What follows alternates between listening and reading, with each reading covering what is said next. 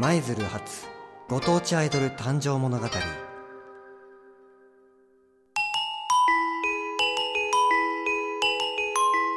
舞鶴発ご当地アイドル誕生物語は舞鶴市ご当地アイドルマイドルチェの活動をよりリアルタイムで紹介していく番組です。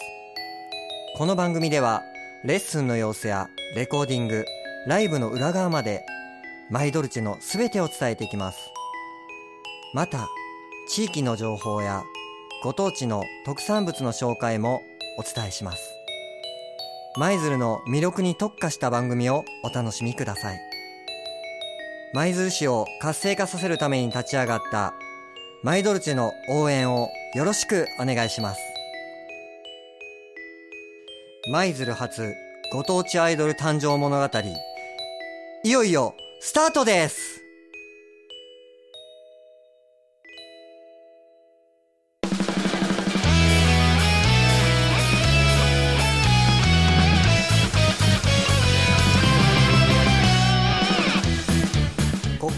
送はオフィスドリームミュージックの提供でお届けします。さあ始まりました。舞鶴初ご当地アイドル誕生物語。今日からはメンバーのみで舞鶴市の魅力についてお話ししていきたいと思います。今日のメンバーは舞とよゆうなです。ろしくお願いしよろしくお願いします。はい今日はおのおの調べてきました舞鶴市の魅力についてお話ししたいなと思うんですがどんな魅力についてお話ししていきますか？はい、舞鶴で採れる春の食材を紹介したいと思います。はい。どんな食材があるんですか？舞鶴ではイサダが取れたり、ホタルイカだったり、おおサヨリが取れたり、さよりって何ですか？なんか魚なんですけど、ほうじゃくちばしがとんがってる魚。くちばし？はい、へえ海ですからねやっぱりお魚とかイカとかねはい、今旬なんですね。そうです。うーん。イサザやホタルイカが取れて食べたことあるものあります？食べたことある。ないです。けおど、なんかイサダははい。あの踊り食いがお有名らしいです。へえ他にも酢の物とかお吸い物とかにして食べても美味しいみたいな。そうなんですね。踊り食いって生きたまま食べるってことですよね。はい。すごい。見るのもすごいなと思うんですけど。でも美味しいんでしょうね。きっと有名ってことは。料理とかします？普段。しないですけどなんかこれ見た、見てこういう調理法があるんやなと思って機会があればやってみたいと思います。そうですね。ぜひぜひ。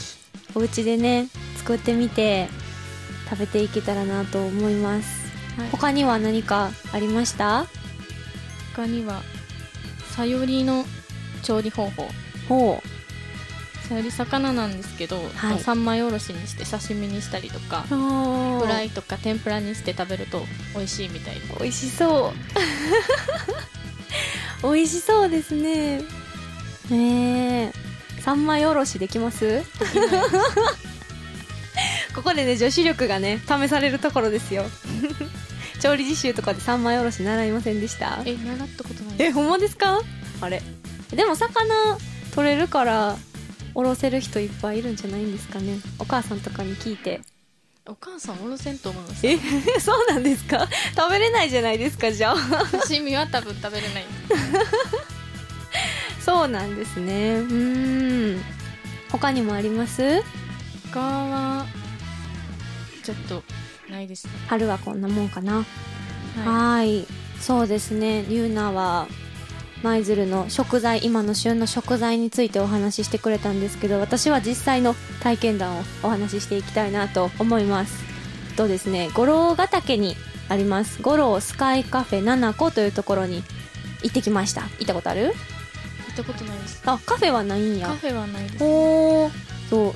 今おすすめのメニューがありまして1日15食限定のいちごパフェがあります。これはあの期間はいちごがあの入ってくるまでの期間ということなので、まあ、5月頭くらいまでかなって店員さんが言っておられたんですけど実際見て推定20センチくらいのグラスの高さがあってはい。いちごが、まあ、すごいいっぱい並んでて真ん中にももちろんいちごがあるんですけどいろんな形のクッキーが1枚ついてくるようになってるんですよ。で私が食べに行った時は雲海をイメージした雲の形のクッキーが乗ってて他にはハート型とか星型とかこうそうニコちゃんマークみたいなこうクッキー人形みたいなやつとかもあってすごいなんかどんなクッキーが届くのかなみたいなのも楽しみですしと実際食べてアイスがミルク感たっぷりで濃厚なんですよそう 下に凍ったいちごのシャーベットみたいなのも中に入っててそのばあのアイスと一緒に混ざるのとさらにいちごソースとも混ざって最後まですごい食べ応えのあるパフェでした。飽きずに食べれそうですね。そうなんです。すごいなんかもう本当に美味しくてでフレークも普通のこうコーンフレーク平べったいのじゃなくてフルグラみたいな感じのでそれもアイスといちごソースとの相性がいいのかなと思いながら黙々と食べてたんですけど。そうなんです。でそのねいちごパフェとあともう一つ店員さんがおすすめしたいというメニューがあってこれはちょっと今回は私は食べれなかったんですけど肉じゃがコロッケバーガーっていうのがあるらしくてこれは通年食べられるメニューなんですけど肉じゃがの発祥っていうのは知ってる？はい知ってます。でなんか海軍さんがこうイギリスに留学行った時にうんうんうん。こうイギリスで食べたこのビーフシチューの味が帰国した時に忘れられんくってほ料理長に作ってほしいってお願いしたところ、ううん。なんか料理長はビーフシチュー知らなかったんですって。でもなんかその食べた人ビーフシチュー食べた人の話をもとに作ったら、なんか肉じゃがができたっていう。ビーフシチューじゃなくて肉じゃがができたっていう、今となっては全然違う食べ物ですけどね。はい。そう。そうなんか東郷平八郎さんっていうのがはいメニューに書いてました。そうなんですって。私それ知らなくって。で、まあ、今回は残念ながら私はちょっと食べれなかったんですけどご当地メニューとして通年食べることができるそうなのでまたあの今回行った時はちょっと雨模様曇ってたんでまたお天気の日とか雲海が見られそうな日に行ってぜひ食べたいなと思って楽しみが増えました。それともう一つは舞鶴海事カレーガイドブックっていうのを七子カフェで見つけてみんな知ってる？知らないです。そうなんか駅とかにも置いてるんかな？あ駅では見たことあります。あ嘘ついた今。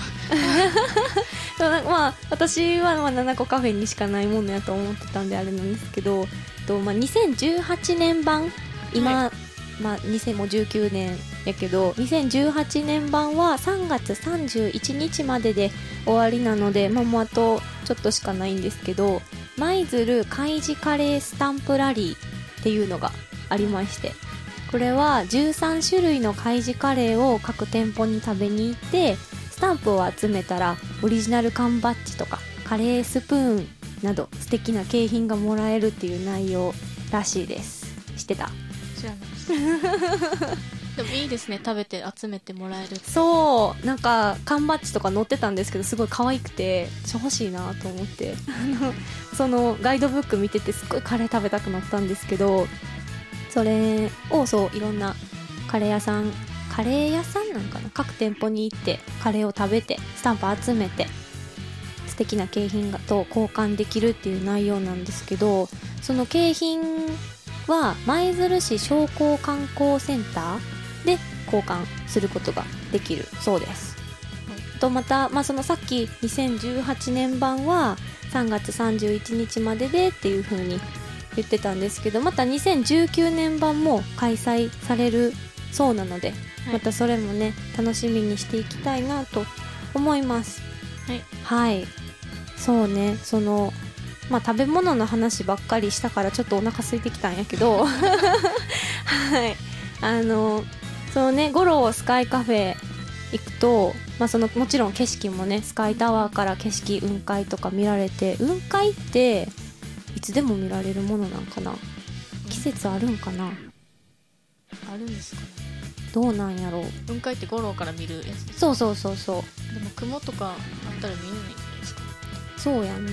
気候とまあ天気とあと運？うん産んで見られるのかなっていう。でもなんかインスタ映えをすごいなんか意識してはるのかなと思って。私もスカイタワー上まで登ったことあるんですけどこうインスタのインスタ用で写真撮れるようなこう枠みたいな。なんかわかります？あ のわかります。いいねみたいなとかこうハッシュタグついてるようなやつとかが置いてあって上に枠こう持ってみんなで写真撮ったりとかしてて。でそのパフェもあのインスタ映えするように作られてるらしいんでこうインスタでハッシュタグでパフェ調べたら出てきたりとかしてるんですごいなって思うんですけどもうなんか舞鶴もやっぱりそういうのに特化して意識して進んでいってるんやなと思って。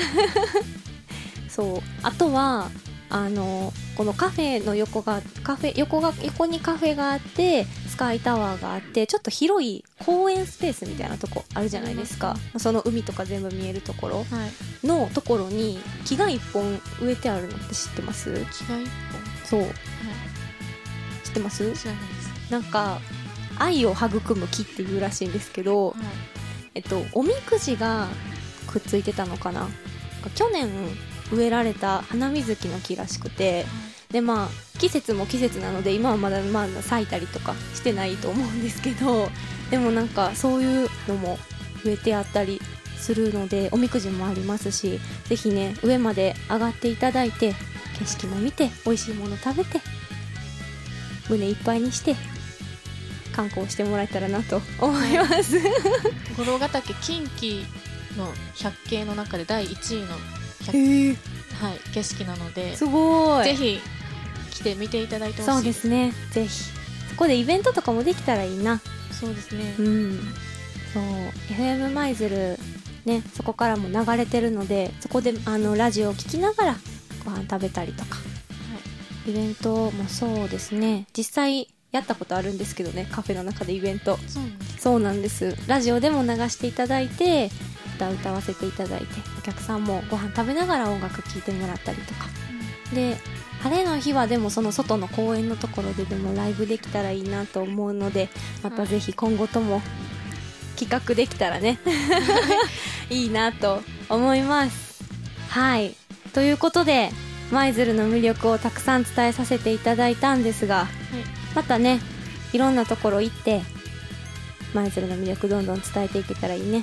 そうですね。はいいっぱい頑張っていきますのでまたよろしくお願いします。お願いします、はい。では今日は舞とゆうながお話しさせていただきました。ありがとうございました。ありがとうございました。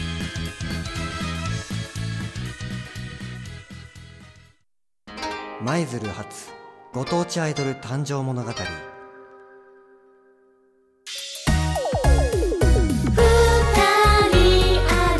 はいということで時間も残すとこあとわずかとなりました。最後はですね、えー皆さん告知の方をさせていただきたいと思います。ということで、えー実はですねマイドルチェ初ライブ決定ということで3月の23日土曜日ねここは大阪の道頓堀にありますトンボリストリートフェスタに出演することが決まっております、えー皆さんね大阪ちょっと遠いかもしれないですけど遊びに来ていただければと思いますのでよろしくお願いします。それでは皆さん最後は毎度うちのまた明日を聞きながらのお別れです。それでは皆さんさようなら。